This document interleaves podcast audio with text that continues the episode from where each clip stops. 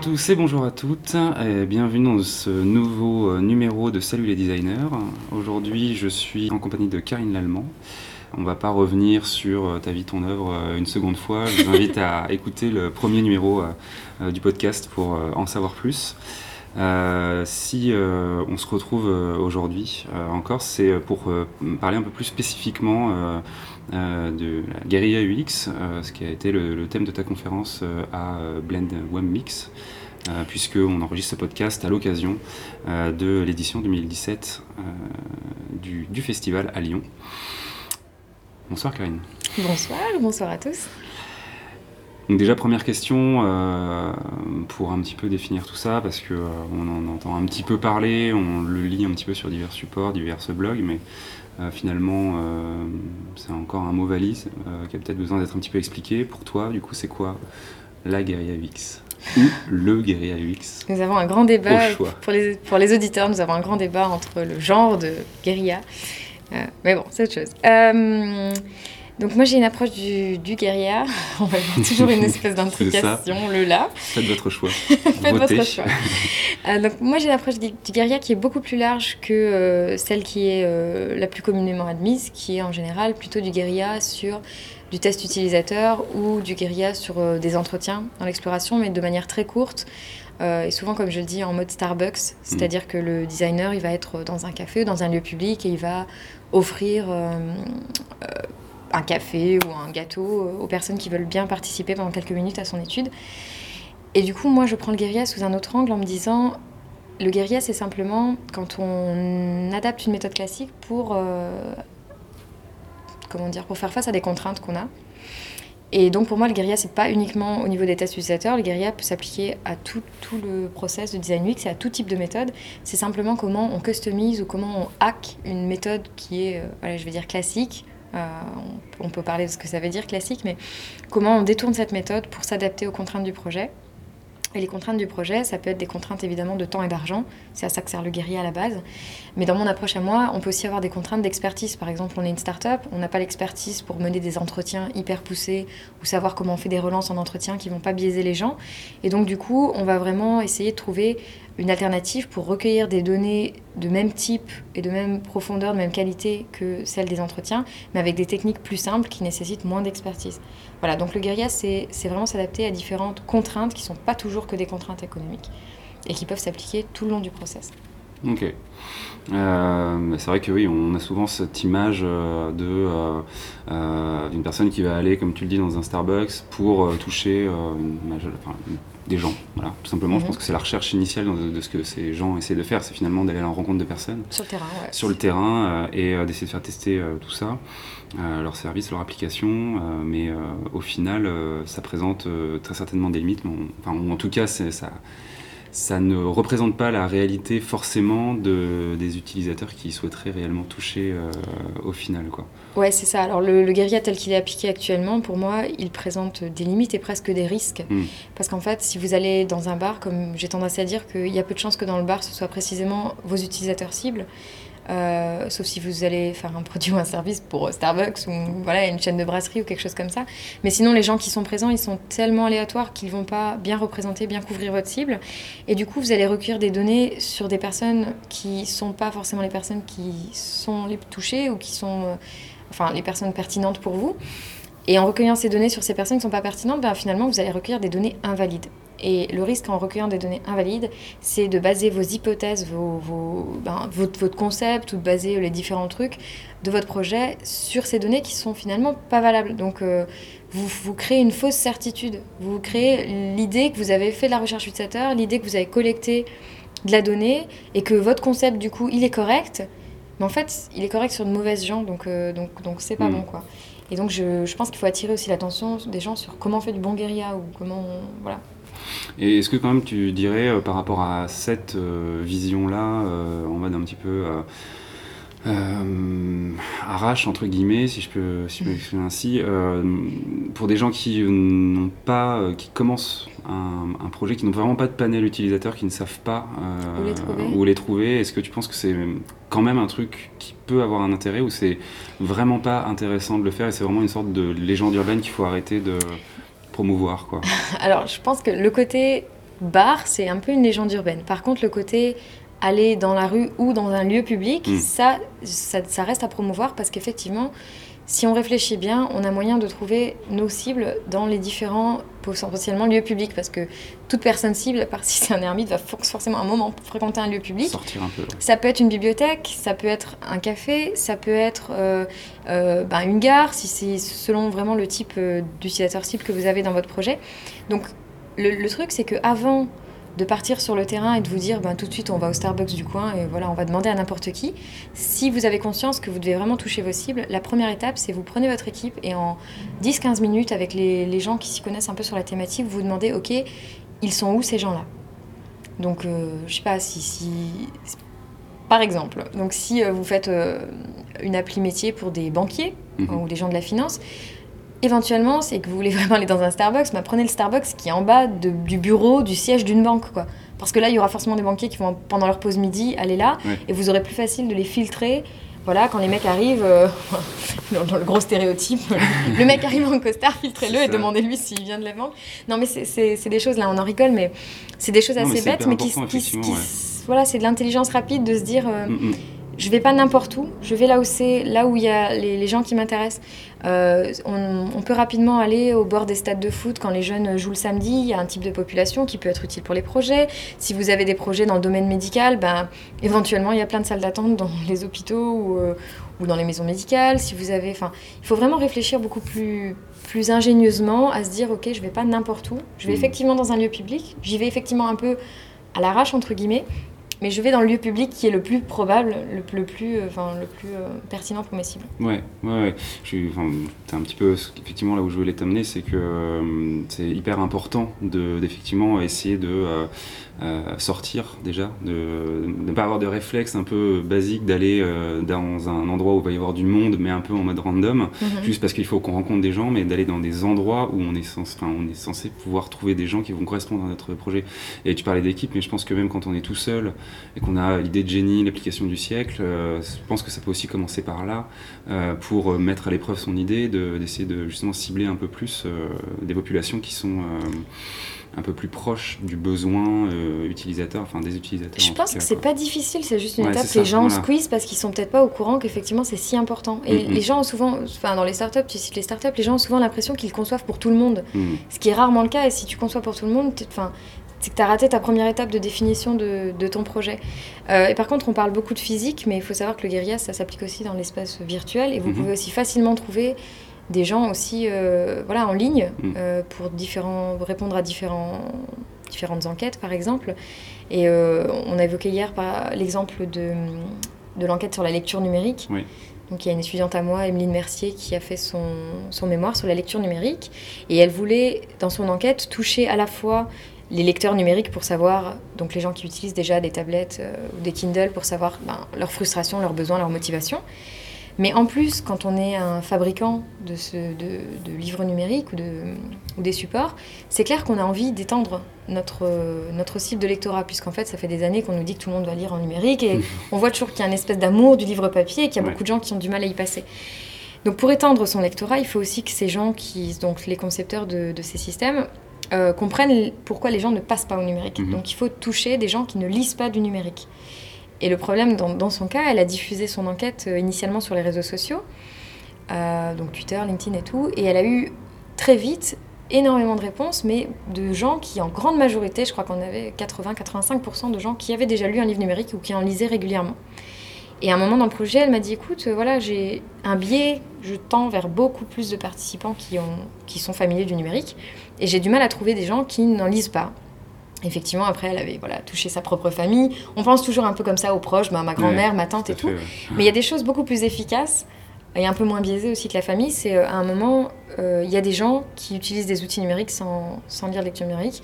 Euh, et notamment les forums un peu à l'ancienne sur mm. Facebook ou des, des, groupes privés sur Facebook ou des vraiment de vrais forums qui s'intitulaient genre lecture passion, euh, le cercle des lecteurs et généralement c'était des lecteurs papier et on a finalement envoyé le lien de son enquête à ces lecteurs là qui en grande majorité d'ailleurs rejetaient pas mal le numérique mais qui ont bien accepté l'enquête parce que c'était assez bien amené et l'enquête était intéressante et du coup c'est comme ça qu'on a trouvé ces gens-là. Et on peut appeler ça du guérilla. C'était, voilà, à un moment, on s'est dit où on trouve ces gens-là. Hmm.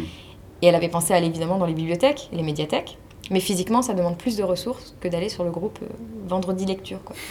C'était plus ingénieux dans son cas d'aller sur le groupe, euh, voilà, le groupe en ligne effectivement, se tourner vers euh, le tissu associatif ou ce genre de, de groupe de gens euh, qui peuvent être un peu plus facilement contactables. Ouais. Euh, ça peut être super intéressant. Il y, a, plus de groupes de gens qu'on pense en fait, hmm. parce que les gens se. Enfin, dans les associations, dans le sport, dans les associations de parents d'élèves. les gens se regroupent par lieu et aussi par centre d'intérêt, finalement, après se retrouvent sur la toile comme ça, par centre d'intérêt. Hmm, hmm. Et on sous-estime franchement la force de, de, ces associations et le, la capacité de, de networking, enfin de promouvoir en fait, de partager vos, vos résultats si vous les amenez bien. Euh, et je trouve que, après, dans la technique guérilla du recrutement, il y a aussi ce qu'on appelle l'échantillonnage boule de neige, euh, snowball sampling. Et l'échantillonnage boule de neige, en fait, consiste à recruter une première personne d'intérêt. Hmm qui, elle, ben, elle a un réseau dans ce, elle a un pied dans ce réseau-là. Donc, imaginons, allez, je prends un exemple au hasard, que vous vouliez faire une étude sur des pilotes de montgolfière, mais il suffit de un ou une pour que lui, il connaisse évidemment les 300, euh, 400 pilotes de France, parce que c'est une petite famille, très bonne porte d'entrée. En plus, vous êtes introduit après cette, cette personne qui euh, est une personne de confiance, et donc par effet boule de neige, comme une boule qui roule, cette personne va vous recommander une ou deux personnes qui vont vous recommander une ou deux personnes qui vont vous recommander une ou deux personnes. Il hmm. faut se méfier parce qu'effectivement il y a un petit biais du fait que vous n'avez pas choisi l'échantillon de manière aléatoire. Mais en termes de guérilla, pour recruter des gens dans votre cible, efficacement et avec peu de frais, ça fonctionne. Ok. Et du coup, je me pose un petit peu la question euh, de euh, finalement, euh, enfin toi en tant que chercheuse, où du coup on imagine un petit peu que tu es habitué des protocoles assez carrés, de choses qui sont assez installées, etc. pourquoi tu t'es intéressé à ça en fait, à cette manière peut-être plus adaptée ou simple d'accès ou facile d'accès en tout cas dans ta démarche professionnelle, dans. Alors à l'université, moi j'ai un job un petit peu particulier qui, est rare et passionnant. Euh, mon job c'est vraiment de développer des méthodes euh, de design UX, que ce soit des méthodes d'évaluation ou des méthodes de, conception. Et du coup, euh, bien sûr, nous, en tant que scientifiques, on utilise ces méthodes aussi pour développer des théories et des modèles, mais les principaux destinataires de mes méthodes, donc mes, utilisateurs finaux à moi, sont les professionnels du design UX, au sens large. Euh, et donc évidemment, bah, tout comme vous, j'ai besoin de tester les méthodes euh, que je développe ou que je trouve sur ma population cible, c'est-à-dire les professionnels. Et en testant ça sur ma population cible, bah, je me suis rendu compte que la plupart des méthodes dans leur version classique euh, sont des méthodes qui sont inadaptées au monde professionnel parce qu'ils ont des contraintes fortes de ressources euh, à, tout, à tout niveau. Et du coup, c'est un peu se, voiler la face que de se dire, euh, en fait, je vais continuer à prêcher qu'ils doivent faire le truc le plus rigoureux possible. Moi, ce que je veux, c'est adapter mon travail à ces destinataires, et ces destinataires ont des contraintes. Donc, partant de ce principe-là, je me suis dit, bah, voilà, le, ce qui est intéressant, si de toute façon ils font du guérilla, parce qu'ils le font, euh, et de toute façon, malgré le fait que j'écris un livre qui donne des clés pour faire les choses de manière assez rigoureuse ou enfin, voilà, de, assez classique. Euh, s'ils font du guérilla, j'ai envie qu'ils le fassent bien. Donc euh, je ne vais, hmm. vais, pas me leurrer en disant non, ils ne le font pas. Et je vais, je vais me dire, ben, il y, a, y, a, de la force dans le guérilla aussi, il y a des opportunités dans le guérilla, donc ça c'est très intéressant à savoir. Et je préfère maintenant me dire, ben, je vais essayer de leur donner quelques trucs et astuces. Ça va rester guérilla, mais ils vont éviter quelques biais et ils vont pouvoir faire du, quick and clean, comme j'ai appelé ma hmm. conférence, voilà, du, du, hmm. guérilla qui n'est pas quick and dirty. Ok, ouais. Donc c'est vrai que, enfin voilà, du coup, toi, tu t'es intéressé à ça pour être vraiment euh, redonner un peu de la pertinence à cette démarche guérilla entre guillemets, c'est-à-dire donner de la valeur aux résultats euh, des méthodes utilisées et puis euh, faire en sorte que ça soit aussi que ça soit facile à, à, prendre en main, que ça puisse parfois faire gagner du temps ou en tout cas euh, être rapidement euh, mis en place, mais que quand même le résultat ne soit pas euh, bah, complètement invalide, voilà, derrière. Et ça, c'est vrai que c'est assez, assez intéressant. parce que bah, je pense que bien souvent, il y a des gens qui veulent utiliser des méthodes de design, qui veulent les adapter, des, des expériences utilisateurs qui les adaptent, mais finalement, ils se rendent pas compte que euh, du coup les résultats derrière vont être euh, vraiment trop biaisés et, euh, finalement ils perdent leur temps. Ils ont l'impression de faire du truc quick, mais du quick qui sert à rien, mm, mm. c'est pire que rien quoi. Mm. Donc plutôt que de perdre son temps, autant avoir les quelques trucs et astuces. Et c'est souvent des trucs tout bêtes, tu vois. On parle de comment recruter dans le guérilla. C'est souvent juste, il suffit d'y penser, quoi. Il suffit de se dire, ok, je prends 10 minutes de plus pour recruter mes utilisateurs cibles. Je prends 10 minutes de plus pour faire un pré-test. Donc j'ai parlé dans ma conférence de l'importance du pré-test qui est qui est vu comme l'étape propre d'une méthode classique. Dans une méthode classique, on fait un pré-test pour être sûr que la, méthode est parfaite ou rigoureuse, etc. Dans le guérilla, on ne le fait pas parce qu'on se dit que bah, le, le, guérilla lui-même est censé être le pré-test. Enfin, c'est un peu la hmm. perception que les gens ils ont. Hmm. Alors qu'en fait, le pré-test euh, s'applique à tout parce que tout ce que vous allez recueillir en guérilla, si ça n'a pas été pré-testé, est potentiellement euh, biaisé ou n'est pas, pas pertinent ou n'a pas la même richesse que ce que vous pourriez recueillir dans d'autres circonstances. Quoi. Hmm. Ok. Euh, du coup, je voulais t'emmener au début euh, sur euh, des questions du type est-ce qu'il y a des contextes projets qui s'y prêtent plus que d'autres Est-ce qu'on a des résultats attendus ou des limites finalement Tu me disais que c'était pas, enfin, c'était pas vraiment ça, c'était pas vraiment ce genre de contraintes là, mais dont il était intéressant de parler quand on parlait de guérilla, mais c'était plutôt finalement se dire que l'idée de la guérilla c'était d'adapter des méthodes existantes à la réalité des projets, quoi. Mmh c'est ça. Donc, euh, comme j'ai dit, ça peut s'appliquer vraiment à tout. C'est pas. Euh, c'est pas. Enfin, il n'y a pas des projets qui s'y prêtent plus que d'autres. Je pense que dans l'absolu, toute la pratique du design UX, quelque part, est guérilla au sens large du terme. C'est-à-dire mm. qu'il n'y a pas un designer UX qui, dans un projet, complet va appliquer de A à Z des méthodes hyper rigoureuses à chaque fois, avec toujours de grands échantillons, avec toujours vraiment euh, des triples pré-tests et des consignes, machin. Et donc du coup, euh, j'ai envie de dire, on fait tous du guérilla, moi y compris. Et le guérilla n'est qu'une adaptation nécessaire euh, de méthodes qu'on qu'on nous donne finalement sans, sans prescription, parce que les méthodes, elles ont beaucoup de... Il y a beaucoup de zones laissées à l'interprétation dans une méthode quand on vous dit de faire un entretien, euh, les gens, d'ailleurs, il y a des débats depuis des années, il y, a, des papiers de recherche qui sortent régulièrement sur combien de gens il faut pour un entretien en UX design, combien de gens on doit observer, euh, combien de gens pour un tri de carte. Et en fait, les réponses, alors il y a des fourchettes qui ressortent comme des recommandations, mais les, souvent les réponses sont ça dépend. Hmm. Si vous prenez une méthode de manière qualitative, que c'est plutôt pour vous faire explorer, réfléchir, alors vous avez besoin de moins de gens. Si maintenant vous prenez une méthode et que vous voulez faire des analyses statistiques, comme nous on ferait dans la recherche, alors les analyses statistiques vous poussent à avoir un certain échantillon parce que sinon l'analyse en elle-même n'est pas valide. Donc du coup, euh, il y a toute cette interprétation de la méthode qui fait que quand vous interprétez à votre sauce, vous faites finalement quelque part du guérilla. Donc on fait tous du guérilla. Hmm. Et on aime ça. c'est peut-être un peu presque... Euh, enfin finalement, c'est une porte d'entrée pour euh, réaliser à apporter une méthode de design d'expérience utilisateur dans les projets, mais finalement, enfin, demain, dans le futur, euh, est-ce que c'est pas un peu à ça que va ressembler euh, l'UX, ou en tout cas la manière dont on va adapter ça quoi? Si, je pense que c'est surtout une question de maturité. Il y a euh, récemment, bah, quand j'avais prévu de faire ma conférence, et puis j'ai posté un tweet, et il y a Raphaël Yarassari qui... Mhm. Ben, il était présent à Blend, et qui me dit au fait, euh, ouais, tu m'en voudras pas, mais euh, je vais pas venir à ta conférence. Euh, c'est sûrement super intéressant, mais moi, le guérilla UX, j'en fais depuis des années. Et la raison pour laquelle il a dit ça, c'est pas de manière quick and dirty, ou voilà, c'est que ça fait depuis des années qu'en tant qu'expert, il connaît bien les méthodes classiques et assez bien pour réussir à les transformer. Mhm. Et donc, il est dans une démarche de continuer, de continuellement en fait euh, personnaliser les méthodes, donc de faire euh, son guérilla à sa sauce quoi, depuis des années.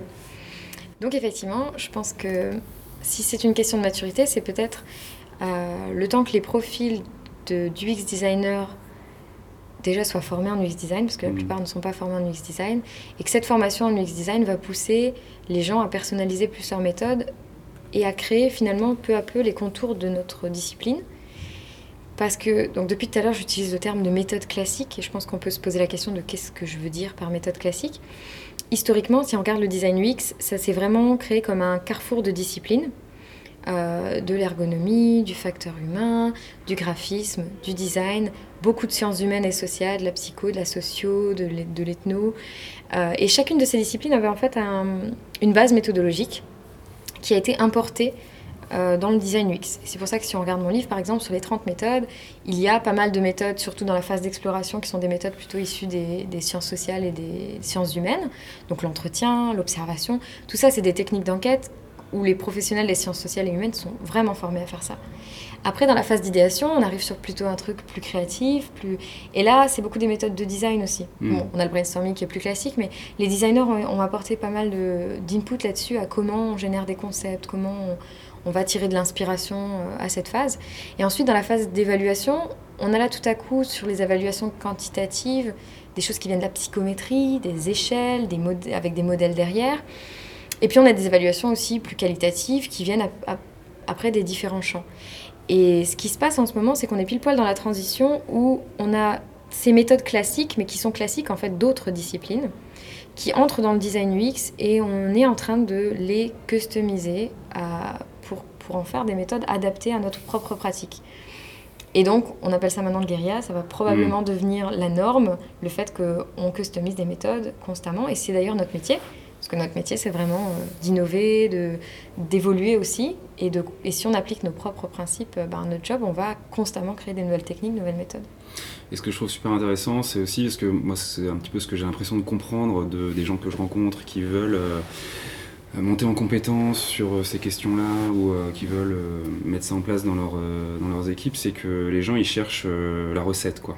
C'est un petit peu, ils cherchent le truc, euh, la méthode, et une fois qu'elle sera en place, bah, ils pourront la réutiliser à l'envie. Et ce que je trouve vachement bien euh, par rapport à Guerilla UX et au message que ça porte, c'est que euh, ça s'adapte en fait. À chaque fois, ça s'adapte, ça doit s'adapter, ça doit se contextualiser au projet et il n'y a pas de... Il n'y a pas de méthode idéale. Voilà, il n'y a pas de méthode idéale, il n'y a pas d'une recette absolue qui va apporter le graal d'une UX euh, géniale quoi donc euh, et en ça je trouve que euh, la guerrière fait vraiment passer un bon message de dire ne prenez pas les choses pour acquis posez-vous la question de comment on peut adapter ça et comment vous devez surtout adapter ça quoi mais ça peut déstabiliser parce qu'en fait je pense que c'est rassurant de se dire ben j'ai une méthode qui marche quasiment partout. Mm. Il y a des méthodes qui sont assez, je veux dire, dans l'exploration, l'entretien est rarement mauvais. Mais il y a des cas où c'est pas bon, mais ça fait partie d'une de ces méthodes qu'à 80% probablement on peut recommander sur à peu près tout type de projet. Et donc du coup, c'est vrai que c'est un peu des méthodes refuge.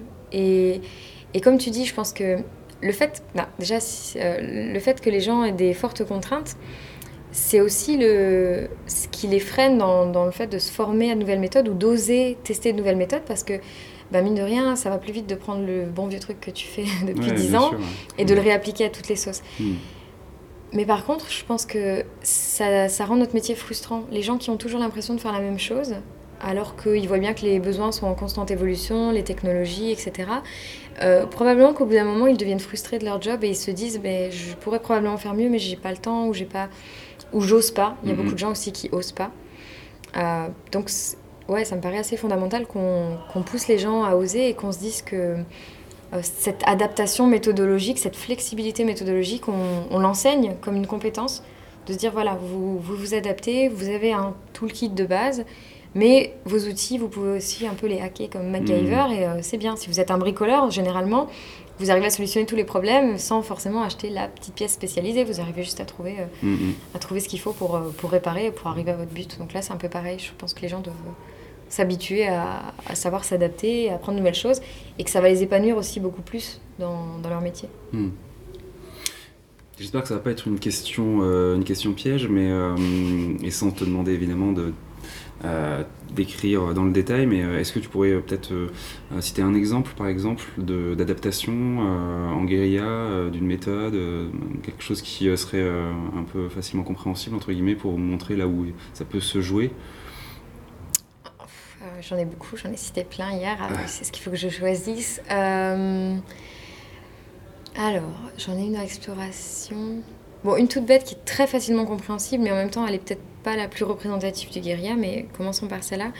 Euh, on, a, on parle beaucoup de l'entretien, qui est une méthode euh, refuge un peu, qui, qui mm. fonctionne partout.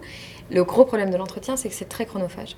Donc les gens vont généralement favoriser les enquêtes, les questionnaires, ça prend beaucoup moins de temps, ou vraiment ils vont euh, pas, euh, faire, faire, pas faire beaucoup d'entretiens, parce que chaque entretien prend une heure, plus le recrutement, etc.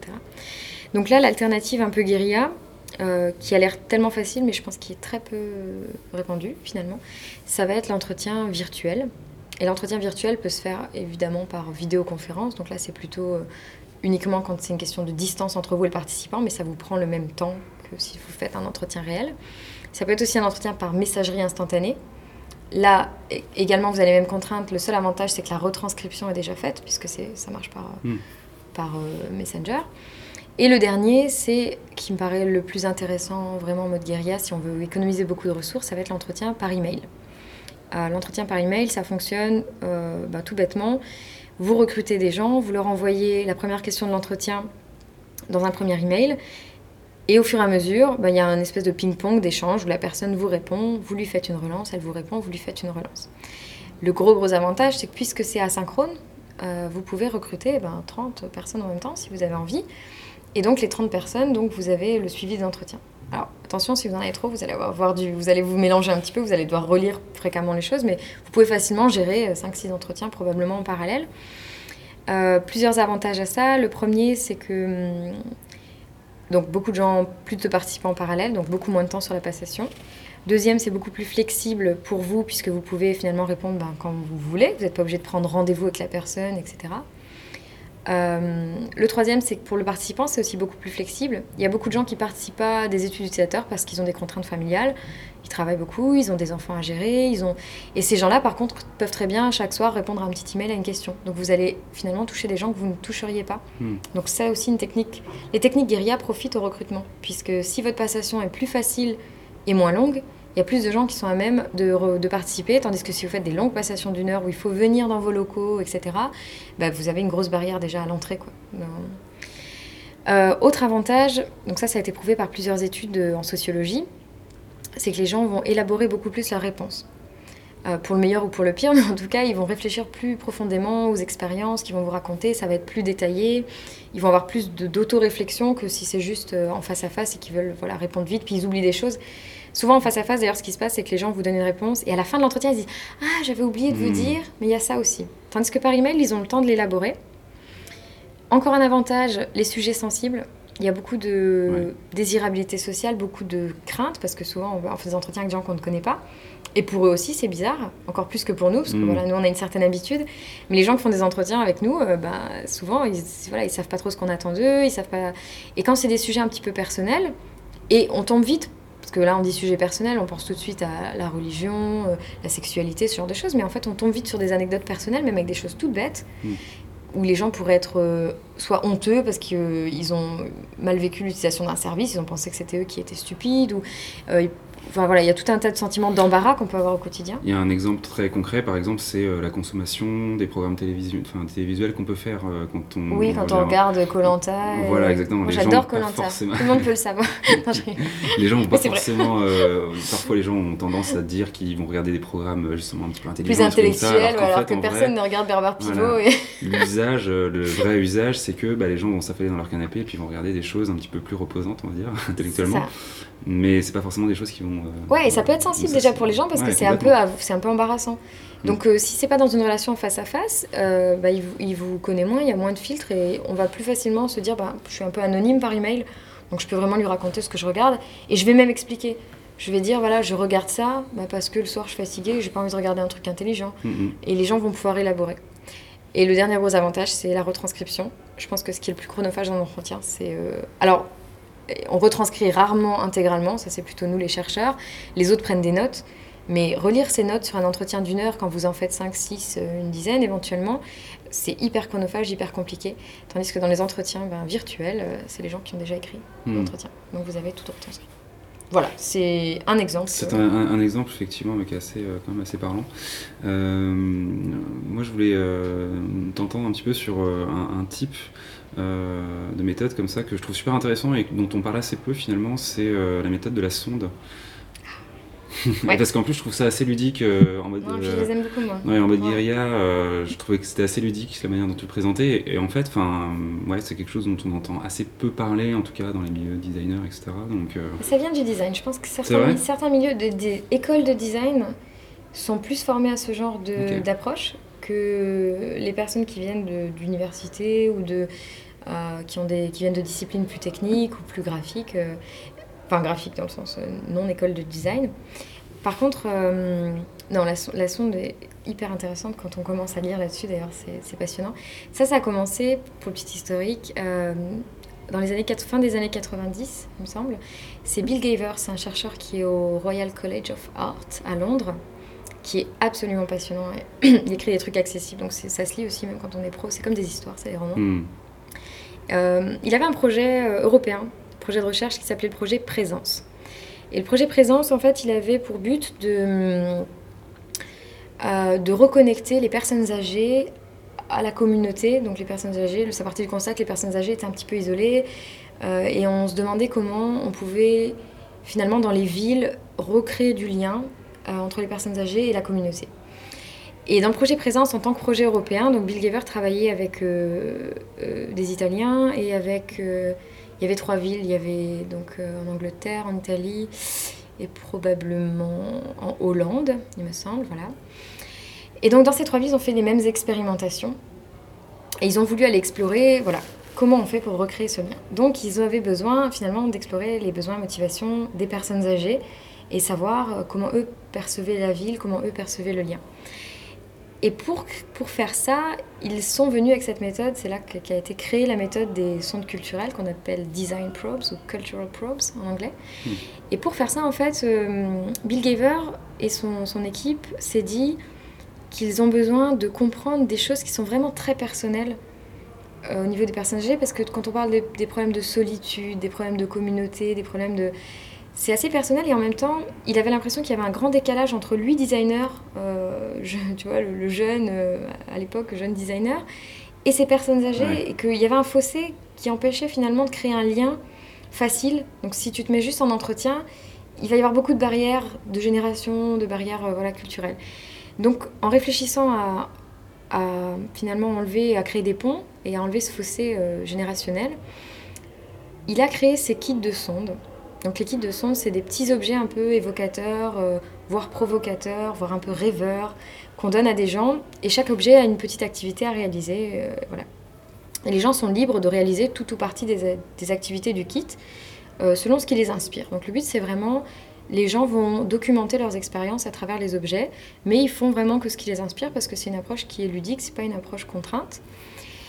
Et hum, dans la méthode initiale de Bill Gaver, on, on va d'abord créer du lien avec ces gens, c'est-à-dire qu'on va les rencontrer pour leur donner le kit en main propre, pour qu'il y ait vraiment cette, relation, il y a une relation forte dans la méthode initiale entre les concepteurs et les participants. De manière à ce que le kit soit considéré comme voilà, des objets de quelqu'un qui a fait l'effort de faire un bel objet pour soi, enfin pour nous, hmm. parce que c'est souvent des objets un peu artisanaux. Euh, et on, voilà, et les, personnes vont les remplir.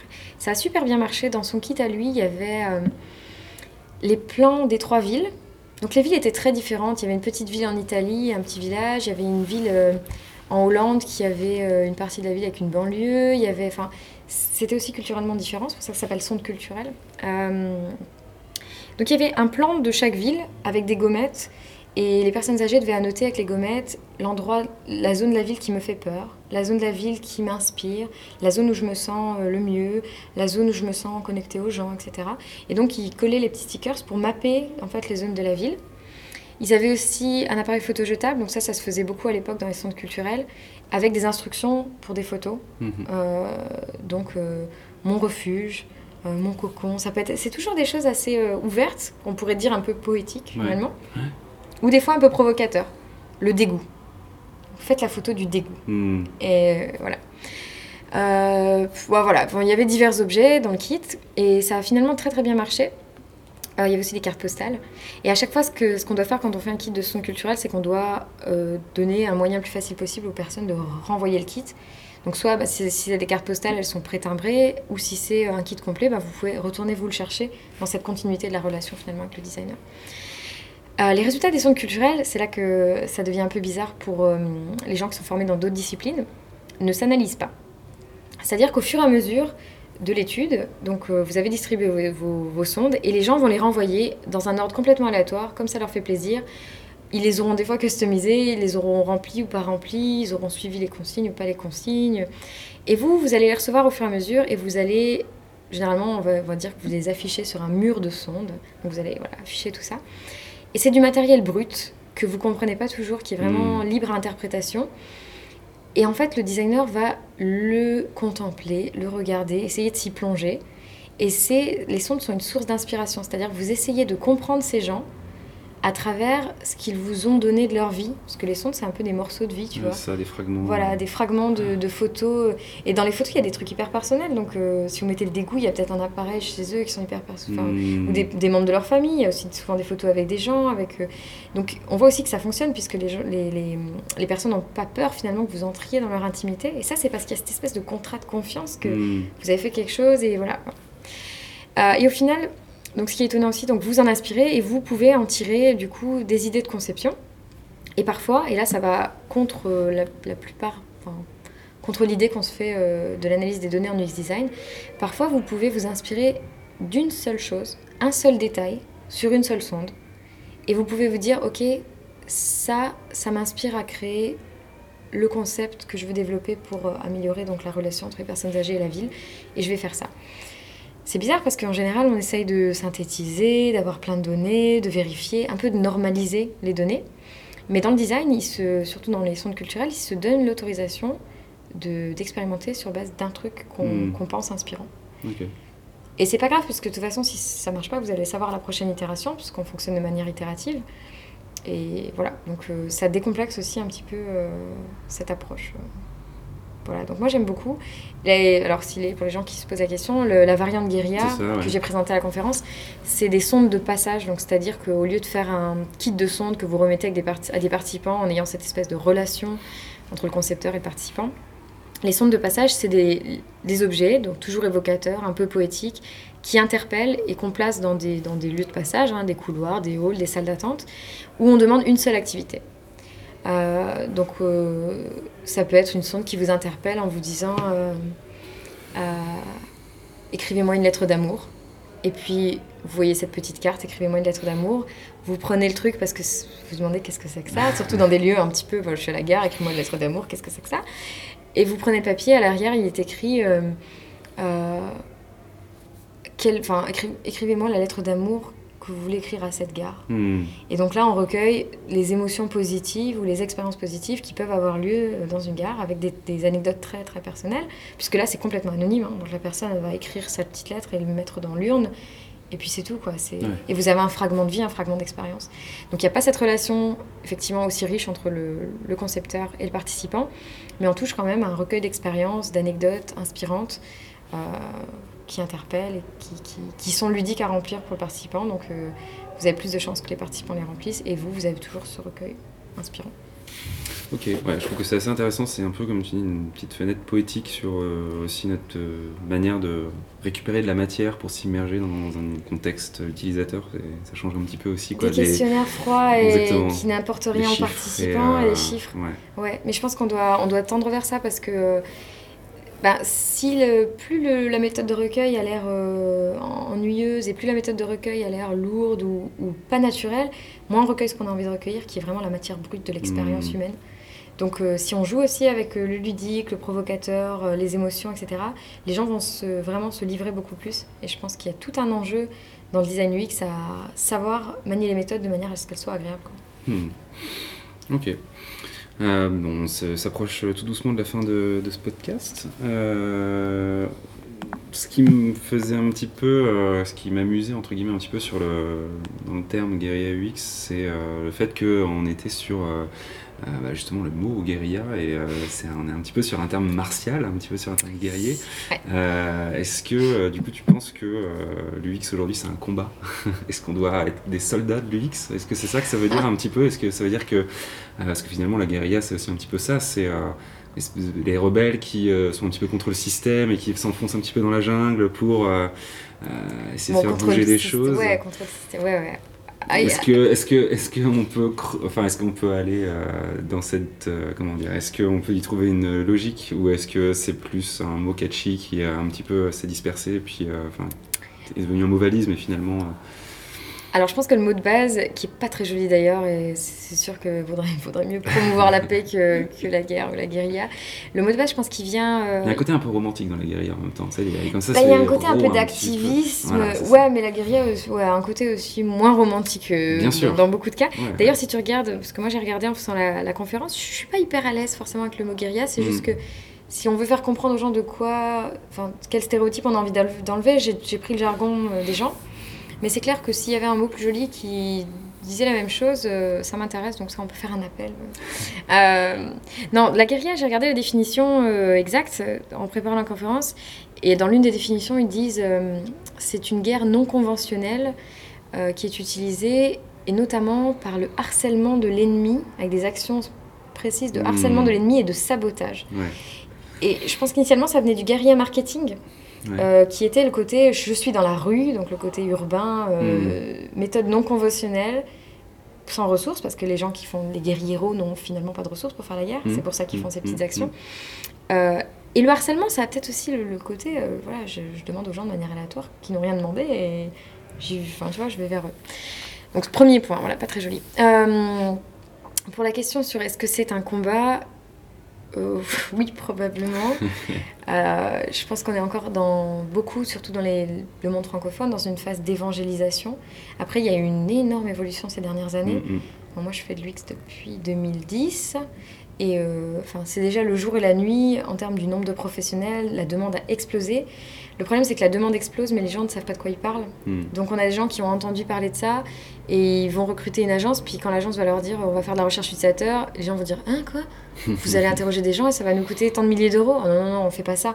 Faites-moi une évaluation experte. Parce qu'ils n'ont pas compris en fait que hum, l'expertise du designer UX, c'est d'être un expert de, pour chercher les réponses. C'est pas d'avoir les réponses. Euh, et du coup, euh, oui, on évangélise encore. Oui, c'est pénible, parce que je pense que bah, il y a beaucoup trop de, part de notre travail qui est euh, de convaincre, etc. Et qu'on perd du temps euh, pour les choses essentielles. Et du coup, bah, on perd de l'argent, nos clients perdent de l'argent aussi. Mais c'est sûrement, bah, voilà, c'est le mal nécessaire euh, en ce moment.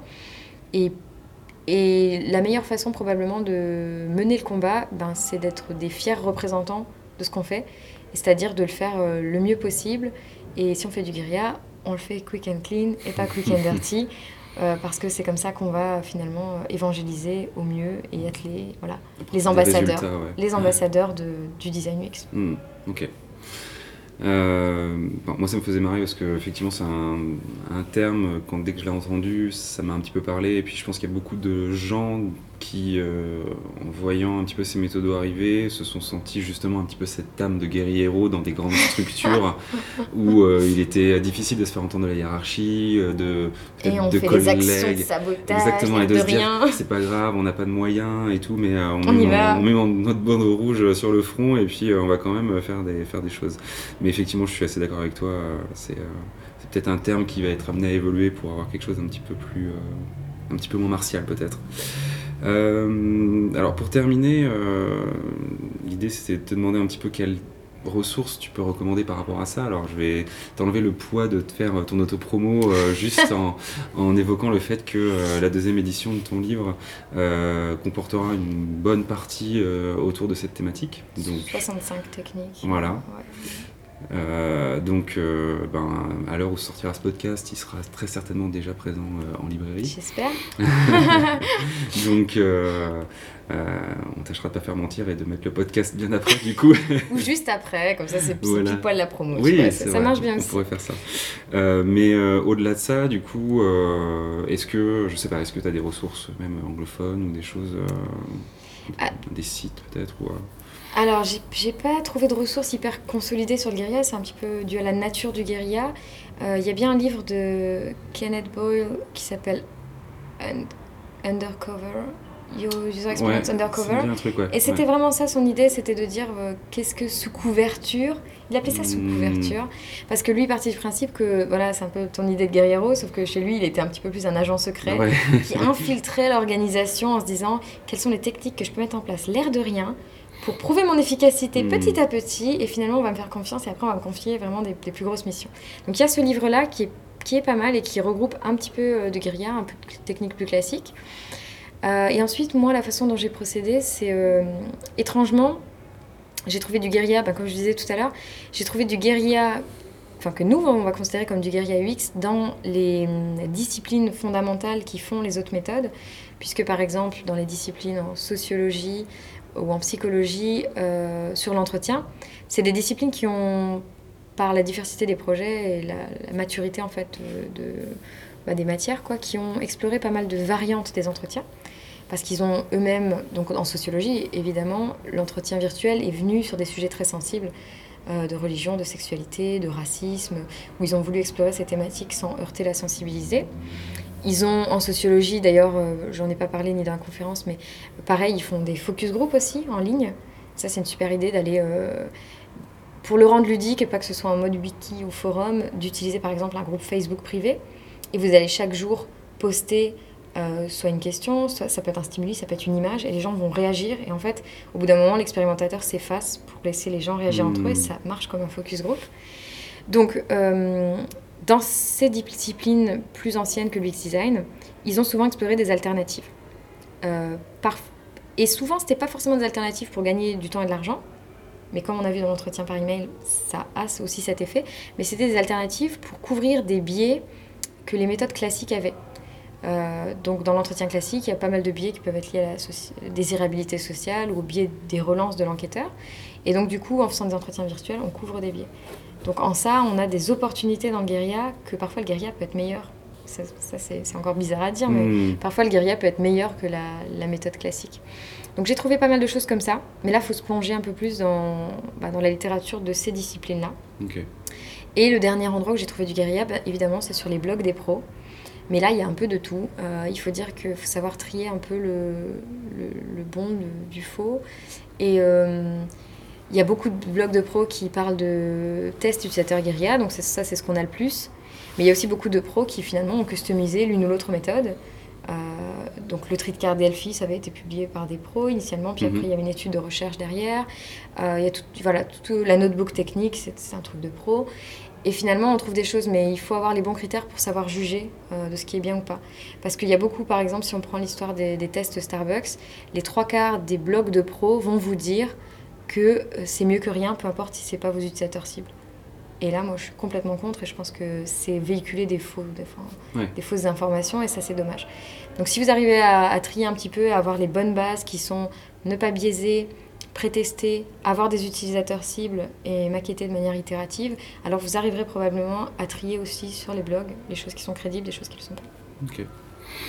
D'accord, bah, très bien, merci. Euh, pour aller un petit peu plus loin, bah, j'inviterai tous les gens à tout simplement euh, revoir euh, ta conférence à Blend euh, qui euh, est d'ores et déjà euh, en ligne et donc le sera encore dans quelques mois. et puis bah, évidemment se tourner vers ton, ton, bouquin une fois que du coup il sera disponible. je te remercie encore de ton temps. Merci à toi. Et puis bah, j'espère que ça a été ça vous intéressera d'avoir creusé un petit peu cette thématique et puis bah, on se retrouve pour deux prochains numéros, des prochaines interviews chez Salut les designers. Bonne soirée, Karine. Bonne soirée.